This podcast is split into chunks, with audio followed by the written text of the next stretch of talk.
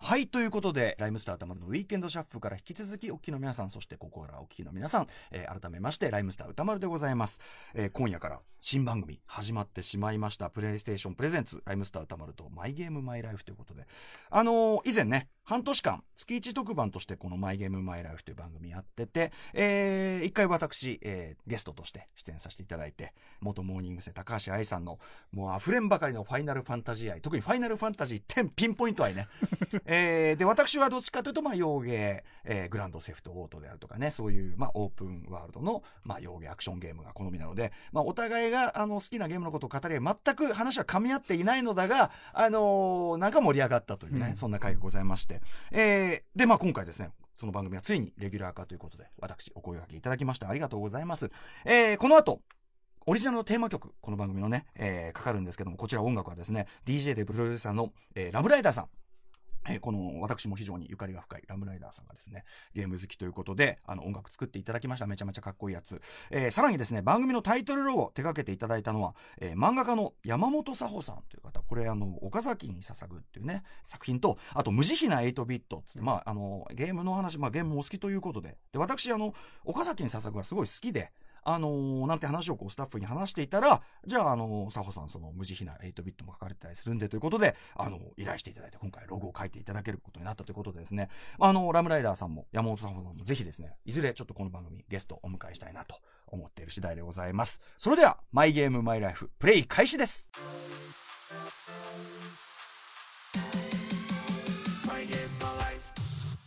この番組はテレビゲームにまつわる思い出や今ハマっているゲームについて楽しく語らっていくゲームトークバラエティー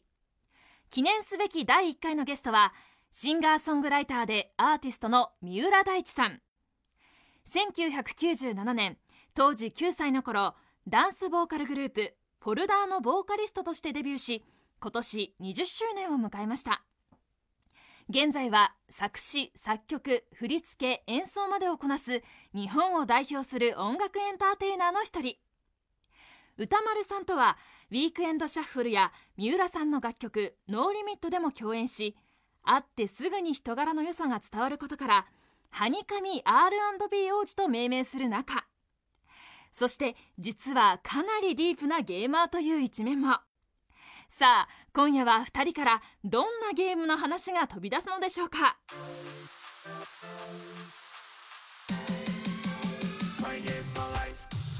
それでは今夜のゲスト、シンガーソングライターでアーティストの三浦大知さんです。よろしくお願いしまどすう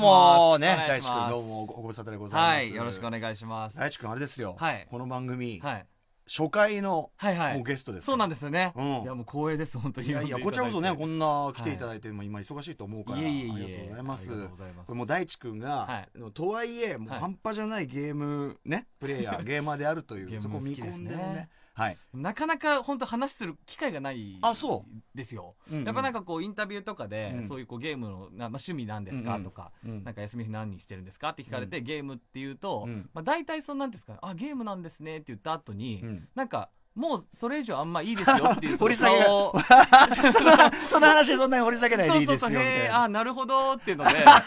かあんまりそれ以上あこれ以上なんか今やってるゲームの話とかしたらこれダメなんだなみたいなのであそう向こうのちょっと壁を感じるんだそうそうちょっとこれ以上これ以上やんだよそみうですたいそうでなすでまあそういう感じであの息抜きですかねみたいな感じで終わることが多いあのでーそうやっぱなんか一致しないんでしょうねイメージがねそうかもしれないですねもしかしたら、うん大地君ほらやっぱその歌って踊ってってんで、すごいこう身体能力高いイメージあるから、はいはいはい例えばそのオフとかはじゃあ運動とかスポーツとかしてんのかなって、あんまインドアなイメージないからそうかもしれないですねもしかしただらから多分そこで「ん?」ってなって「うんうん?」みたいな感じそうです戸ね惑っちゃうのもでも本当は結構ゲーム大好きそうですねクリエイターの方でも多いですよねゲーム好きな方、やっぱトラックメーカーの方とあか本当、うんへー結構一緒にやったりすること多いですねあそうですかはいあのということでいろいろちょっとねこの番組はまさにそこの部分をはい一点集中で掘り下げていきたいと思いますので、いやもうすごい楽しみでねすこれは掘り大地君がどんなゲームが好きで、はいどんなふうなやり込みをしてるのか、はいというあたり聞いていきたいんですけども、はいまずね、はい最初に例えば買ったゲーム機であるとか、はいソフトとかって覚えてます親に聞いたんですけど一番最初、まあ、その買ってもらったものはゲームボーイでしたね、あゲームボーイ幼稚うんうん園ぐらいの時だったそと思のうん頃でっすけてど、もうゲームボーイってカラーになってたりとかそういう感じいやまだあの一番でかあい最初のやつなんですあかはいあのグレーのグレーのやつだ、はいあれだったと思いますへねーであれをまあ、幼稚園の友達とかうんうがん多分持ってたりして、うんうんうんでその話聞いて、うんそっからあの買って買ってみたいなうんところで多分誕生日だったかクリスマスだったかへーそのでプレゼントしてもらった感じだったと思いますね。それまではじゃああんまりうちに置いてあったとかなかったんだうちあの親があのゲームを一切やらないかったので、父親とかが、うんだったので家にはなかったですうね、んはい、だから家計的にっていうのはあんまりなくてあ本当、いじゃあ初めて手に入れたゲームそうですそうですソフトとか覚えてます多分一番最初やっぱマリオだったと思いますねマリオマリオはいスーパーマリオランドっていうやつだったと思うんですけど、うんうんうんまだそんなにだからグラフィックとかもあんまりなくてというか、んんモノクロの、うんうんうんあとまあテトリスとか、うんうんうんまあ普通にそういうはゲい、ームボーイのでテトリスは一応なんか多分そのまあ何個か買ってもらった中の1個うで、ん うんだったんですけど僕あのパズルゲームあんま好きじゃなくてああそうついそでそれではまら偏り1出ましたよ ねあのははまらず、ううんちの親がテトリスでハマって、はいはいはいでうちの母親がずっとやってましたね、うんうんうんテトリス、うん今ちょっとちらっと出たんで聞いちゃいますけど、はいパズルゲーム苦手苦手ですねじゃあ好きなのは何なの基本的には、まあ、い今やってるゲームとかだと、うんまあ、FPS とか、うんうん TPS とか、うんうんあとは、まあ、アクションゲームじゃあ割とちょっと洋芸 RPG 的なまあニそうですュアンねスのものが、はい海外のもの結構多いかもしれないですね逆にパズルゲーム苦手苦手系はどこですかあと格ゲーとかあ格闘ゲームあとレースゲームとかああなるほど、うんまああんまり得意じゃないですこれね大地君ね、あの僕とはいすごいゲームのやる方向性が近い、あ本当ですかめちゃめちゃ近い、近いですうか、ん、ちでもなんか多そう分歌丸さんがそのラジオとかでお話しされているそのゲームの話されている時に、うんはい僕も勝手に思ってて、うんうん、あ近いあなのそれこそロックスー、ター社のもうのんうんグランドそうでセフすけトどオートとそかうですするねそういうものの話をよくされていたのでこんな高青年があんないいんですかその犯罪外 のそんなそうですねまあそのゲームの中だからこそ、うんあそうなかんかちょっとこうそうかうんハニカミ R&B 王子もそこでこうちょっと悪の面を発 そうです散ねするんだ ちょっとあーそういうこともあるかもしれないですねあ本当はそのゲームボーイやってい、はい、そこからずっとこう継続的にゲームハマってったのそうですねそこからもう多分ことあるごとに何が欲しいのってなったら多分ゲームをねだってっていう感じでじゃあもうずーっと継続的そうですにそうですだからスーパーファミコンとか、うんうんうんあのーいろいろ買ってもらって、うんうんだそれも多分だからあのマリオだったり、うんドンキーコングだったうんり、うんあとは RPG もクロノトリガーとかおーなんかそういうものもやったりしてた記憶がありますあね、本当はい今みたいなその洋芸とか、はいそういう方に目覚めるっていうか、はい今の思考になってったのって大体どのぐらいなの一番最初もしかしたら、うんブリ大好きですよもう生涯ベスト級に好きですけーどあれ面白かったですね、うんうんあれがなんか最初だったような気がしますねその海外系のああ本当あやついいとかだと入り方してるね、はいあれねまた日本とは全然違うこうムードじゃないですかそうですねまあもちろんその、まあ、僕もあんまりその学生時代とかにうんすごい自分でなんかじゃあ勉強してたかって言ったらそんなことなくて、うんまあそれこそ、まあ、音歌が好きで、うんうんうんまあ、ダンスが好きでみたいなあって、うんあんまりこうなんていうんですか授業とかうんすごいなんか真面目に受けてたかって言われるとそんなことなかったんですけど、うんうんあのなんかゲームって、うんうんうんなんていううのかなこうそのブブリーでは言いう学園がと舞台で学園が舞台で、まあ、もちろんそのなんか中にその授業の要素とかあったり、あと例えば学校の外にはいなんかおじさん住んでて。んうんうん会いそに行っのておじさんに会いに行ったら、うんうん学校で教えてくれないんだけど、うんうんうんいろんなことを教えてくれて、うんうんうんそれがなんか自分のスキルになるとか、うんうんうんうんなんか学ぶことでなんかその自分が成長するみたいなのが、うんうんなんかやっぱちょっと楽しかったというかそのゲームの中だからこそ楽しいみたいなのがあって、すごい好きでしたねブリーブリーの味わい方としてもうベストな味わい僕ブリーやった時に、はいもちろんいたずらっ子のねは。はい話だからこう悪さもするんだけど、うんこんな教育的なゲー ムあるかなって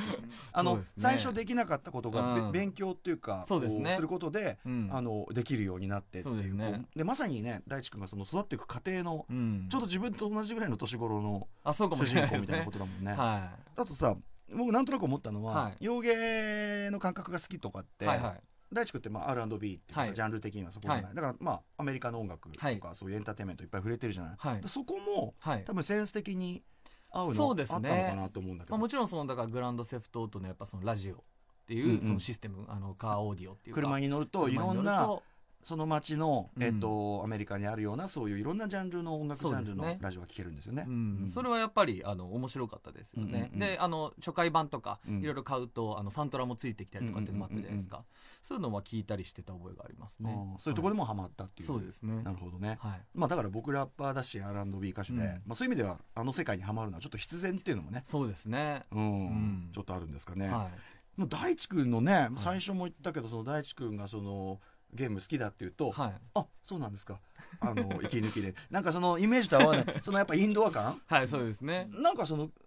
休日の発散の仕方でさこう、うんスポーツやるとかそういうんじゃないんだそうですね僕基本的にだからい一番ストレス発散になるのはもうゲーム、あそうなのもうだからはっきりそこなんだはいもう睡眠削ってもゲームあそうはいあそうそんぐらいやっぱゲームあれなんだね、やっぱなんんかその、まあ、ゲーム好きな人は皆さんそうだと思うんですけど、やっぱりなんかこのなんていうのかなこうやっぱちょっと違う自分にうんうんこううんなるというかうんうんうんうんその世界に没入することで、うんうんなんかやっぱこう今じゃやんなきゃいけないこととか、うんうんうんちょっと悩まなきゃいけないことうんとか、うんうんうんそういうのがこうやっぱ一回こうリセットされる感じがやっぱあるので、うん完全にもう違う世界にそ逃う避、ですねまあまあ逃避うんっていうかこう向こうの世界に行けるもんねそうですねやっぱだから本当にこうもう15分でもうん30分でも1時間でも、うんその時間を設けると、うんうんやっぱ気持ちが違ったりしますうよんね。うんうんはああなるほどそんぐらい毎日に近く、ねはいがっつりやってた中でい、はい今まででじゃあ一番ハマったゲームうんいろいろありますけど一番はでも一番ハマった衝撃だったのはやっぱメタルギアメタルギアあメタそルうギアソリッドメタルギアソリッドですかねこれはそれまでやってたゲームとはいどこがその大地区にとって違ったんですかこう RPG だったりこうアクションだったり、それまでやってたものは、うんなんかちょっとご利用しでもんうんいけたりとか、あなんか繰り返しまあ例えばこう,、うんこう死んじゃったりとかしても、繰り返し繰り返しやれば、んあんまりその作戦とか練らなくてうんうんうもんいけたり、もう正面なんかからマとグかエスって言ったとりかでなうんかんうんそれが一種のゲームのこう爽快感みたいなのがあって、確かにそれがこうゲームの面白さとうんうんうかん醍醐味みたいなところもあったような気がしてたんですけど、うんうんメタルギアやった時うんに、こうまあ、一番最初にこうまあ潜入して、はいこう最初にこうエレベーターにうこんううんう乗んらなきゃいけないこうシーンがあるんですけど、うんうんうんちゃんとやらないとうんその見つかるんですよね、あのーその敵がねこう敵いるんですよ巡回ねしてて巡回してるんですよでねそれを隠れながら進むそうですねこいわゆるステルスゲームステルスゲームはい今 であるあの敵がこう見つけるとピューッつってねそうです頭の上にこうびっくりマークびがピっくりュマーーックてがこう出てねはい、うん、でこうキョロキョロってして、はいでこっちはこう段ボールかなんかに隠れてたりなんかして そうですで段ボールにその兵隊がこう近づいてきて、はいこうキョロキョロとした後に「なんだただの箱か」って、ただの箱かって そうですねただの箱かってことあるかっていうねまああの楽しいんだよねそういうところそうはでねす。そうですなんかまあいろいろそうあいうこのうまさにオープニングですよねそうです雪が降るなんかそそうこですそうでです敵の基地に潜入そしうてですそうですしかもあれはオープニングでそのチュートリアルの役目も果たしてて、はいでそのエレベーターに乗ってガーッはといたどり着いて動き出したところでタイトルが出るっていそうですそうですあれめっちゃかっこいいあれかっこいいんですよオーねプニングだったよねあれねはい、でこう海の中からこう進入して、うんうんうで最初にそのあのこう陸上にこう出るためのエレベーターに乗らなきゃいけなうんい、うんでそこ確か2人ぐらいだったと思うんですけど巡巡回回ししててるるののがが。後半に比べれば楽な方なんだけどなんですけど今までの自分がやってた感じだと、うまあ、これぐらいだったらいけるだろうみたいな気持ちで突入したら、もうすぐ見つか ってそう援軍を呼ばれ 呼ばれでシューンどっかどっかでしてゲームオーででバででででででっつってね うんこうやって画面が小さくなってスネークスネークみたいなこう無線で呼ばあの無線れでてこう連絡してるそれそれで一時期ライムスターの中でもめちゃめちゃ流行りましたスネークスネークあそうなんのですプレイヤーがである自分が途中であのやっちゃいけない行動とか取ってもすぐ終わっちゃうじゃないそうそうなんですよてってってってスそうネーそうクそうスネーク何をやってるんだみたいそうななんですよあれいいですよねであれであれこれはダメなんだとちゃんと考えなきゃいけないんだっていう、こういうでここに物音をまずさせて、うんこっちに敵をこうおびき寄おせびき寄せててる間にボタンを押し、うんでボタン押してもすぐ来ないじゃないですか、うんエレベーターだうんかうんうらんそれ現実世界と一緒で、うんうんすぐ来ないエレベーターをまた別の場所に隠れて待って、うんうんうんうんで開いた瞬間にこう見つからないように入ってみたいな、まあ要はめちゃめちゃこうプレイヤー側にストレスがかかるそそのシステムムなんだけどうんそこが新鮮だったそうですねそれすごい新鮮で,、うんでそこにまず一個衝撃があったのと、うんうんうんうんあとソフトうんの中で行われていることと、うんそのハード側との連動みたいなのがあって、あー例えば途中であの超能力使えそうるでやすつが出てきて、そうですどうしても倒せない。そうなんですよ攻撃が当たらないんですよね、うんうんこう頭の中を読まれるみたいな感じうで、んうんうんまあ、ボス戦があって、うんうんで倒せないんですけど、うん当時そのプレイステーションにはこうワンコンっていうんですかね、うんこうプレイヤー1がうんこう差し込むコントローラーの穴と、今度プレイヤー2がうん差し込むま方あ、の、 2人でねコントローラー2そう本ですさねしてやれるような2やつつが差し込み口があうっ、んポートるて、そのポートをこう変えてうんはいプレイした瞬間に、うんこう敵が頭の中読めないってなって、こう攻撃があ当りたるましたねメタルギアそのくだりでそれをやった時に、うんなんだこのなんか画期的っていうかうんうんいやそう当時いや本当に本当なにんかこの中だけじゃないんだっていう,、うんうんうんこう現実世界のここを動かしたり、うんあと説明書に実はその、あのなんていうんですかこの無線のうんうん番号が書いてあっうんうんてはいはいそこにこう無線こう合わせてうんうんうんやるとこうヒントがもらえたりとあかーはいなんかそういう一個一個の驚きみたいなのが当時やっぱものすごい衝撃いでやーこれ今思い出してもやっぱり、はなかなかあの工夫してるゲームないからそうなんですよね今思い出してもなんかわやっぱ楽しいいよやねす。ごいワクワクしましたねあのーその超能力者のあれがあの俺はその超能力があるのを証明してみせるっつって、コントローラーを何か硬い平らなところの上に置いてみるっつって そうそうそでちょっとこうブーってこう、そうねですね振動で振動で動いたりだとか震えねそうなんです面白いよねあれねあれやっぱ面白かったですねああそうそこだ、うんじゃあやっぱそのメタルギアソリッドというゲームのそうですねちょっとこう他のとは違うそういう仕掛けの数々にどんどんハマってそうですそうですうんはいそこからちょっとそういうハードなそうですものもやねるようになってったってういうんそれはあることなあんでりかますねあのー大地君がこうハマったゲームなんですかってこれアンケートはいいただいてる中でも、結構レインボーシックスシリーズなんてこれ結構、はいはい難易度高いよこれみたいなそうですね今だから最新作とかはだけど結構やってますねうんうんだからオンラインも僕はやるのでおー、はいおオンラインってことはじゃあ、うんまあ、見知らぬっていうかそういうプレイヤそーうとで一す緒に、ねはあじゃあ誰かこれもうやってる相手が三浦大地と知らずにいそうですキャッキャッねキャッキャやってる人がそうですねはい僕いるたあのう打ってると思いま すね僕のことをそ僕のことうをですいいですそうねですそうです大地君でもそのどうしてんのゲームする時間いやだからもう夜ですねうん僕は帰帰っっててきてもうくったくたでしょだって一日いろいろやってうーさんまあでも僕はだからその一番のストレス解消法が息ゲ抜ームきだがそかこらだから逆に言うとそのあ家帰るってことはこれちょっとゲームできるぞっていう、うんちょっとテンション上がってるん で顔が今もうすでにすでに顔が輝いてるもんね そうだから家帰ってる時にもうだからちょっと、うんあじゃあ今日はあれとあれちょっとやって寝ようかうんうんなうんみたいな、でも分かりますあの睡眠時間的にはすぐ寝ればいいのにそうなんですそうなんでなんだろうねこうちょっとずつちょっとずつ違う知らない土地行くみたいなすそうですねそういうとこもあるもんねありますありますあと全然違うやっぱルールの中に生きるっていうかそうですねそうですねこっちでは例えば普段はそのじゃああの振り付けどうしようとか、はねあのライブの段取りどうしようとかそそうう,、ですねいう生々しいこと考考えてる中でえてる一方でこっちでいは、やべえこのアイテム作るのにうんそうちょっとあの辺行 ってちょっと狐狩りしなきゃダメだそうですち そょう最で近すちょっとホライゾンっていうねあ新ーしいゲームもうそれあれも面ホ白いですねライゾンやってんの一応ちょこっとだけまだまだまあ頭の方しかできてないですあねれちょっとホライゾン話もしたいよこれそうですねあ最もう最初のマップで思ってるようなレベルじゃないんだよあそうなんですねすごいんだからもうどんどん変わっていくから、あそうなんですえーちょっね、と普通にゲーム好き同士でねあれももう悲しいな本当に映像が綺麗でねあそうはいあちなみにじゃあちょっとさらにもうちょっとハマったゲームもうちょっと聞いとこうかな、はいはいあのメタルギアそうですねガッメとタきてルギアはやっぱりこうその後なんかこうエポックメイキングになったようなことがありますそうですね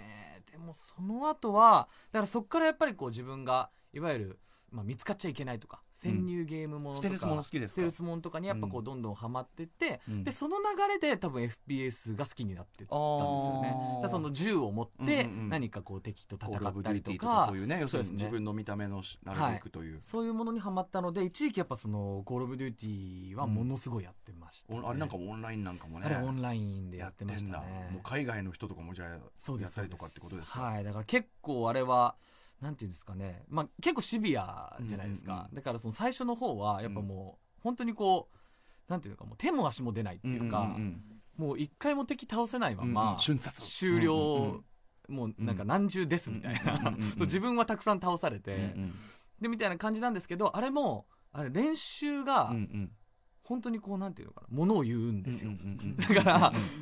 時間練習すればするだけやっぱ上手くなるんですうよんうんうん。でマップだったり、うんうんここからはこう攻めてくるだろうなとか、うんここにこういうこうなんかフラッシュバンって言ってこう光でねうんこうんう敵をこう目くらましみたいうんな爆弾とかをこう投げとくと、うんうんあの実はここから攻めてくる多いこと多いから、うんうんうんこう敵を先にこう倒せるとか、はいそのマップだったりそういうのの読み合いみたいなのうをこんうんううん練習すればするだけうんうん上手くなるっていうのがあったうんんで。うんあの結構トラックメーカーの方とかうんうはん、あの好きな方多かったんで、うんうん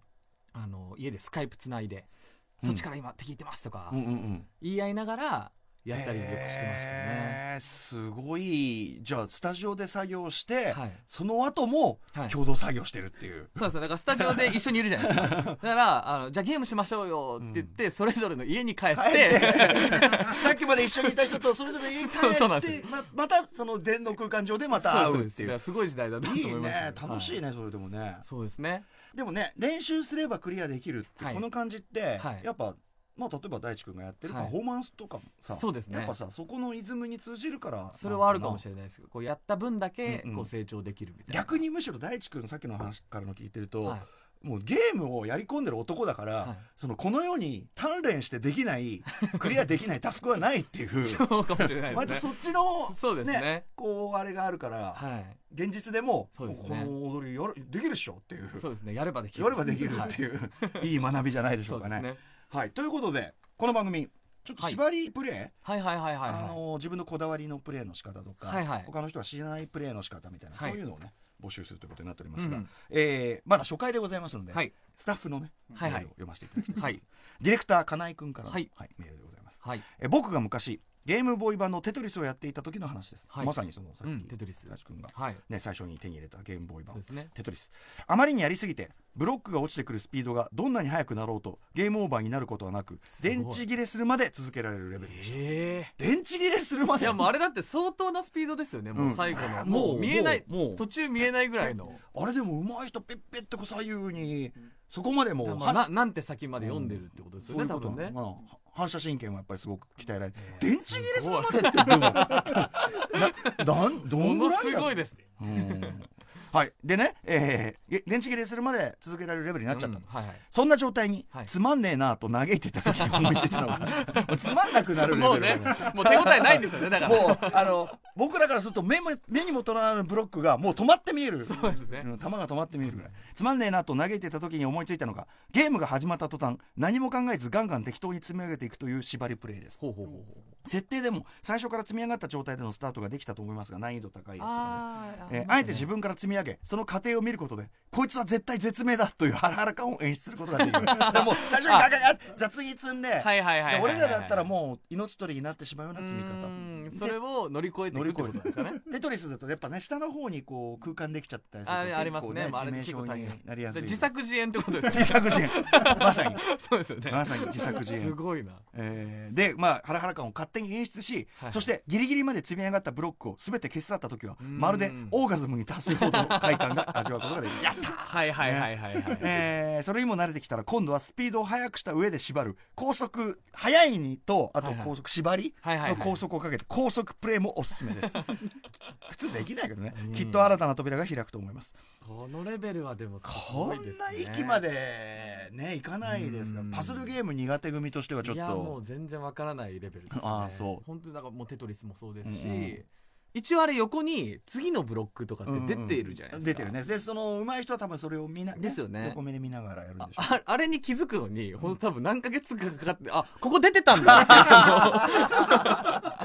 てそこは察しがその悪いかったや、そうなんですよ。そこ全然気づかなくて。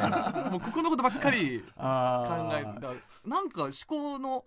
感じが違うのか、なんかいまいち。あーそうですかはい。はい、あということでね、い初回あっという間にちょっと時間来てしまいましたあそうなんですねはいんあのまたちょっと来週引き続き、はいはいあのもう今それ話楽ししてみるですゲームの、はい了解です話なんかも伺っていきたいと思はいい、まわす、かりました。